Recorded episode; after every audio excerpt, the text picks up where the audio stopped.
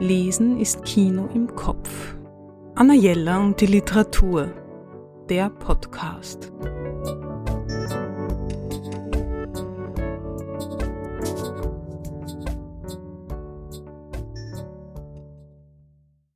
Vor wenigen Tagen ist ein besonders schönes Buch erschienen.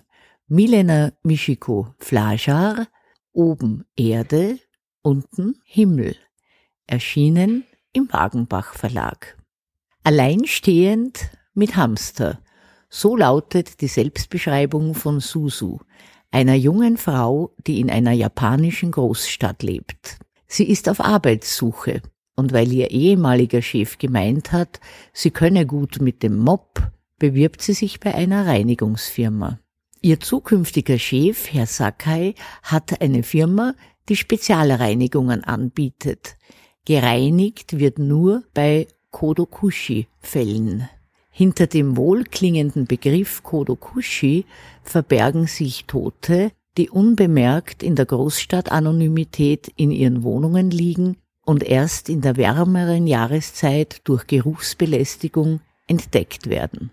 Beim ersten Mal ist es für Susu natürlich ein Schock, denn Leichen, die länger liegen, verändern sich und nachdem sie abgeholt wurden, hinterlassen sie unvermeidlich Spuren, so wie Herr Ono, der vor seinem Tod noch ordentlich aufgeräumt und alles unternommen hat, um seine Nachbarn nicht zu stören, er hat in der Wohnung Räucherstäbchen angezündet, er hat die Fensterrahmen verklebt zum Beispiel, weil ihm klar war, dass er so enden würde und niemand ihn findet.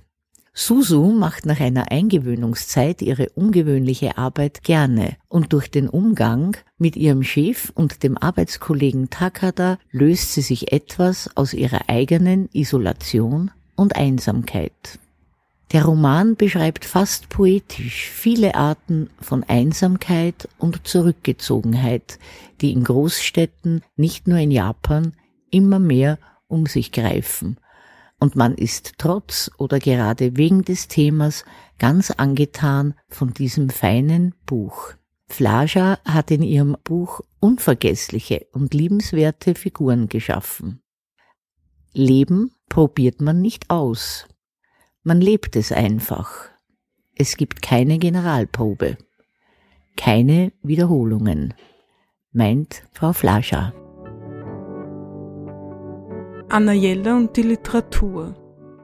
Besuchen Sie unsere Buchhandlung in der Margaretenstraße 35 oder online auf annajella.at.